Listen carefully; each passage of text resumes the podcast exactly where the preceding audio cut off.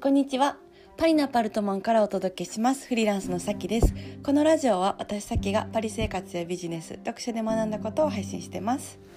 皆さんお元気ですか、えー今日のラジオは前回と引き続きあのちょっとお金の概念についての話をしたいなと思ってます。うん、まああの結構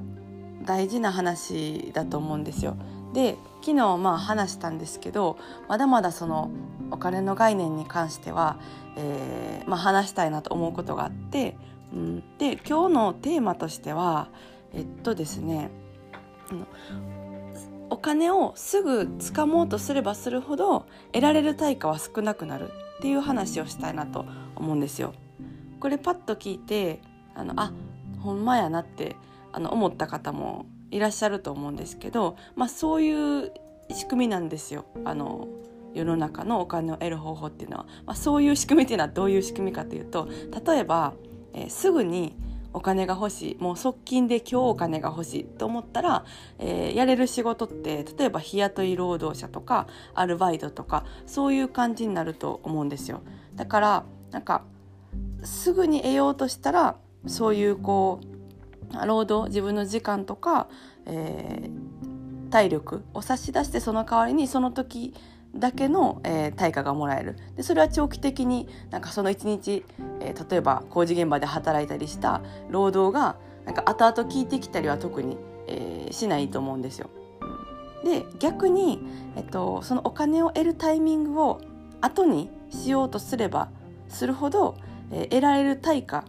ていうのは増えます。うん、でこれはどういう種類の仕事かと言ったら、えーまああのこういうフリーランスで起業したりとかビジネスオーナーをやったりとか投資家だったりとかそういう人たちですよね。うんまあ、あのビジネスオーナーとかあのフリーランスになってえ対価を得ようと思ったら1日ですぐにパッと得れるのはなかなか難しいと思うんですよね。で、まあ、フリーランスだったら結構あの幅広いので種類フリーランスと言ってもね一言で言っても幅広いのでなんかなんでしょうこう内職的なねあの人のお仕事の手伝いをしてこう作業何かなんだろうな、うん、音声の書き起こしだとかそういうのをしてすぐパッてお金をもらうことはできるんですけども自分で何か、えービジネスの仕組みを構築して情報発信をしてお客さんに来ていただいて、えっと、お金をいただくっていうのは、まあ、あの道のりとしては1日でパッてもらえるものではないと思うんですよ。学んで実践して検証して繰り返してでお金を得れるっていうような、流れだと思うんですけどそれにはあのお金を得るタイミングとしては後じゃないですか。でもその分、えっと、得られる対価っていうのは多くなるんですよね。うん、で、まあ、あの発信情報発信にしてもこうブログの記事を書き続けてでその書いた1日で1記事、まあ、例えば書いたとしたらその1記事を書いた1日の労働力っていうのはその1日だけの、えー対価になるんじゃなくてもうずっとネット上には残り続けるから人に、まあ、何年も何年も読まれ続けるじゃないですか。だから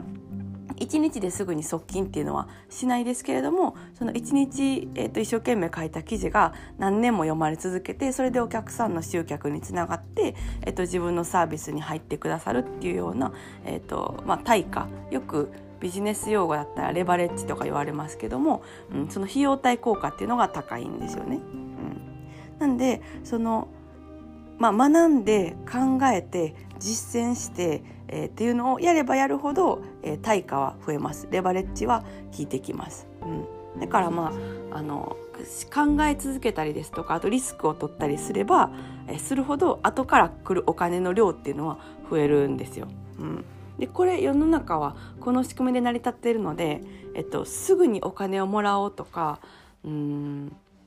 なんでしょうね。こう例えば学んだりしたことをもうとにかくすぐにお金にしたいって思ったりするとこう得られる対価っていうのはそれなりになってしまうんですよ。で長い時間やっぱあの学んだりとか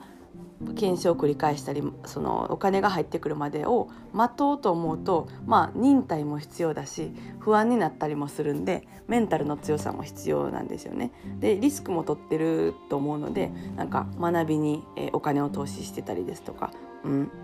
ので、えっと、まあ、不安にはなると思うんですよ。ただ、えー、まあ、そのお金の、まあ、資本主義の仕組みっていうのはそういう風になっているので、うん、考えずにすぐにお金をもらおうって思ってとにかくなんか手を動かして終わりだったら、えー、まあ、側近性があってそれなりの対価の、え、収入になりますし、うん、逆にいろいろも考え続けてどういう仕組みにすれば長くえーまあ、お金をもらって反映できるんだろうっていうのを考え続ければ続けるほどレバレッジは効いてくるんですよね。うん、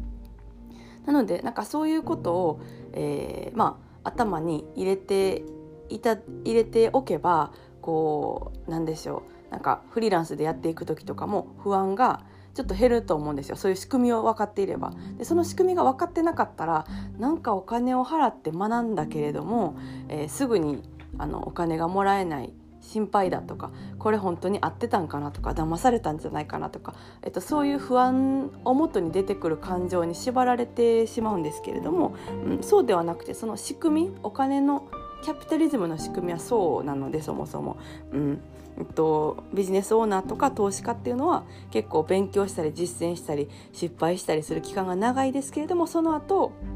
えー、お金を入れてるっていうのは、えーうん、仕組みですね。はい、だからなんかお金持ちいわゆるお金持ちと言われる人に、えっと、日雇い労働者の人とかは基本的にいないと思うんですよ。うん、日雇えっと、日雇いとか雇われとかの、えっと、労働者で、えー、まあその学んだりとか検証したりする期間がなくてっていうとあの職種だったらそのまあお金収入が高いっていうカテゴリーに入りづらいと思うんですね。で逆にそのビジネスオーナー何か、えー、まあ経営をしてたりですとかあとは投資家の方たちが、まあ、やっぱりそのお金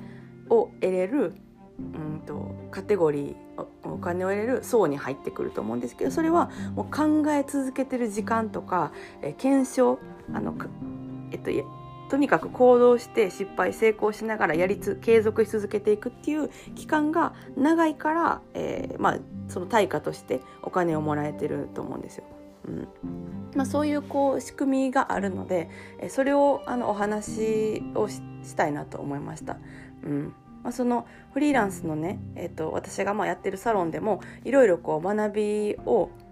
があることをお伝えをしている、まあ、つもりででその、えっと、それを実践して継続して、えーまあ、ビジネスにしていくっていう流れなんですけど、うん、その仕組みを知らなかったら多分不安になると思うんですよ。すぐなんでしょうね。こう、まあ、アルバイトとか、えー、日雇いみたいな感じでパッてお金がもらえるわけじゃないので、うん、そうそう。なんかその話がね、えーまあ、サロンにも関係あるなと思ったのでちょっと話をしたいなと思いました。はい。それでは、えー、今日はそろそろこの辺でお開きということでまた次回のラジオでお会いしましょう。それでは今日も素敵な一日をお過ごしください。それでは。